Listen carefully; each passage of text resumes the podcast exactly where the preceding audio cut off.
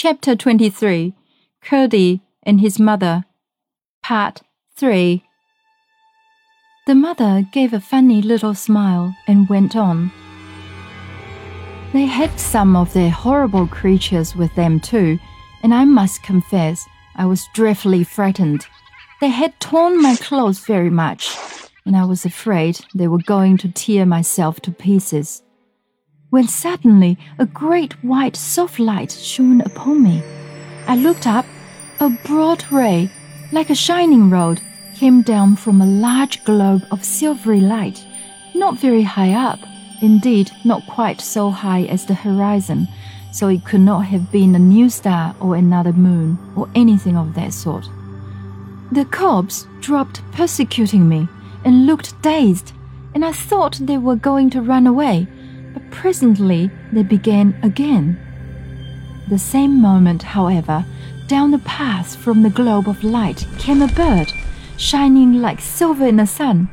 It gave a few rapid flaps first, and then, with its wings straight out, shot sliding down the slope of the light. It looked to me just like a white pigeon, but whatever it was, when the cobs caught sight of it coming straight down upon them, they took to their heels and scampered away across the mountain, leaving me safe, only much frightened. As soon as it had sent them off, the bird went gliding again up the light. In the moment it reached the globe, the light disappeared, just as if a shutter had been closed over a window, and I saw it no more. But I had no more trouble with the cobs that night or ever after. How strange! exclaimed Curdie. Yes, it was strange, but I can't help believing it, whether you do or not, said his mother. It's exactly as your mother told it to me the very next morning, said his father. You don't think I'm doubting my own mother? cried Curdie.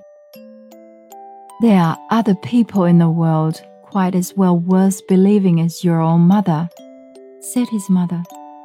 I don't know that she's so much the fitter to be believed that she happens to be your mother, Mr. Curdie. There are mothers far more likely to tell lies than the little girl I saw talking to the primroses a few weeks ago. If she were to lie, I should begin to doubt my own word. But princesses have told lies as well as other people, said Curdie. Yes, but not princesses like that child. She's a good girl, I'm certain, and that's more than being a princess. Depend upon it, you will have to be sorry for behaving so to her, Curdie. You ought at least to have held your tongue. I'm sorry now, answered Curdie. You ought to go and tell her so then. I don't see how I could manage that. They wouldn't let a miner boy like me have a word with her alone, and I couldn't tell her before that nurse of hers. She'd be asking ever so many questions, and I don't know how many the little princess would like me to answer. She told me that Lootie didn't know anything about her coming to get me out of the mountain. I'm certain she would have prevented her somehow if she had known it. But I may have a chance before long, and meantime I must try to do something for her.